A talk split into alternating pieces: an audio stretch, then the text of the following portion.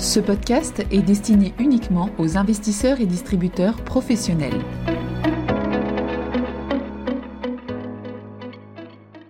Bonjour à tous, bienvenue dans cette édition de 5 minutes pour comprendre, où nous allons parler des comités de politique monétaire de la Fed et de la BCE de janvier 2024. Avant de commencer, rappelons le contexte qui prévalait au moment de ces comités de politique monétaire. L'élément marquant des deux côtés de l'Atlantique a été la poursuite de la forte désinflation, en zone euro, l'inflation totale est sortie en janvier à 2,8%, soit le quatrième mois consécutif en dessous de 3%. Et surtout, l'inflation sous-jacente a continué sa forte baisse en passant à 3,3% en janvier. L'inflation sous-jacente a perdu 2 points de pourcentage depuis l'été, ce qui est considérable. Selon au tableau, le fait que l'inflation dans les services stagne depuis plusieurs mois à 4%.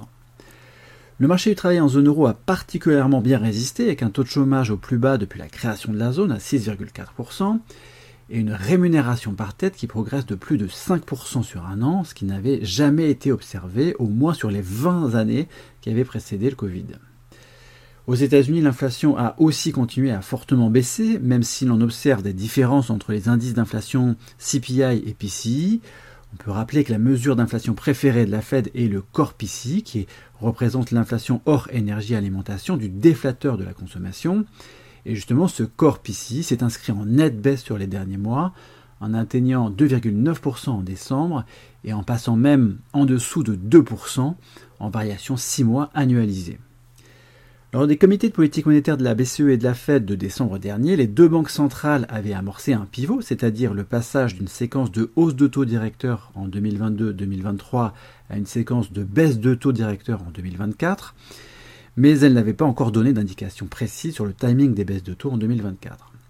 Bref, l'enjeu du Conseil des gouverneurs de la BCE et du FOMC était de commencer à préciser les choses pour le cycle de baisse de taux. Commençons par la BCE.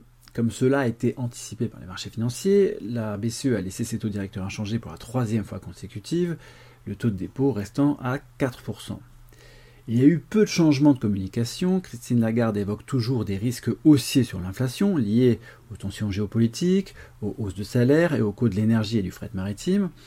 Sur ce dernier point, Christine Lagarde, tout en considérant que les tensions liées au canal de Suez constituaient un risque supplémentaire, n'a pas manifesté une inquiétude particulière. Elle a notamment précisé que le fret maritime ne représentait qu'un peu plus de 1,5% des coûts totaux de production en zone euro.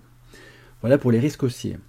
Mais Christine Lagarde a également mis en avant des risques à la baisse pour l'inflation qui proviendraient d'une dégradation de l'environnement macroéconomique ou à un effet plus important que prévu du resserrement de la politique monétaire et là, on sent que les risques haussiers et baissiers sur l'inflation perçus par la BCE sont en train de s'équilibrer. Sur la politique monétaire elle-même, Christine Lagarde a confirmé qu'il était prématuré de discuter de baisse de taux. La conférence de presse n'a donc pas apporté beaucoup d'éclaircissements sur le timing des baisses de taux. Si la fin du deuxième trimestre, début du troisième trimestre pour la première baisse de taux semble adaptée par rapport à la volonté de détenir des données supplémentaires sur l'évolution des salaires, Christine Lagarde n'a pas non plus évacué la possibilité d'une baisse de taux plus rapide. En particulier, la question est-ce que vous diriez qu'une baisse de taux en avril est peu probable? Christine Lagarde n'a pas confirmé et s'en est tenue à la réponse habituelle. Nous sommes data dépendants et nous nous intéressons à de multiples données, salaire, profit, politique budgétaire, énergie. In fine, ce conseil des gouverneurs était une sorte de conseil de transition après les annonces de décembre. Le Conseil de mars permettra d'avoir plus de données sur l'inflation et sur l'évolution du marché du travail, ainsi que les nouvelles prévisions de croissance et d'inflation des équipes de la BCE, ce qui permettra sans doute de préciser les choses. Passons maintenant à la Fed. La Fed a elle aussi laissé ses taux directeurs inchangés avec une fourchette de taux directeurs à 5,25-5,50%. Un élément inhabituel est que le communiqué du FOMC a été fortement modifié, ce qui n'arrive que dans les phases de transition vers une nouvelle séquence. Sous-entendu, on passe bien à la séquence des baisses de taux. Le communiqué confirme bien le pivot puisque les mentions d'un éventuel resserrement monétaire sont supprimées, mais la Fed n'est pas pressée. Le communiqué indique que le comité ne s'attend pas à ce qu'il soit approprié de baisser les taux directeurs tant qu'il n'y aura pas davantage de confiance dans le fait que l'inflation converge de façon durable vers 2%.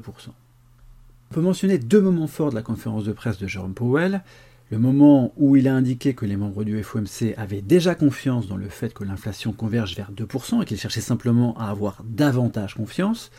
Autre moment fort quand Jérôme Powell a indiqué qu'une baisse de taux dès mars n'était pas le scénario central, tout en disant que les décisions seraient prises comité après comité. Un autre élément à retenir, c'est le fait que le rythme du quantitative tightening, c'est-à-dire la réduction du bilan, sera discuté lors du FOMC de mars. In fine, la Fed confirme son pivot, mais ne veut pas faire d'erreur en baissant ses taux directeurs trop vite. Même si Jérôme Powell a indiqué qu'une baisse de taux en mars n'était pas le plus probable, il n'a pas non plus balayé l'idée d'un revers de la main. Une baisse de taux en mars reste donc possible. Le FOMC ne veut tout simplement pas aller trop vite et être pris à contre-pied par les chiffres, et en particulier par les révisions de saisonnalité de l'inflation le 9 février. Sur ce point, le rapport sur l'emploi, nettement meilleur que prévu en janvier, suggère que la prudence de la Fed était peut-être bien avisée. Merci de votre écoute et à bientôt. Communication promotionnelle non contractuelle. Les commentaires et analyses reflètent l'opinion de CPRAM sur les marchés et leur évolution en fonction des informations connues à ce jour. Du fait de leur simplification, les informations données dans ce podcast sont inévitablement partielles ou incomplètes.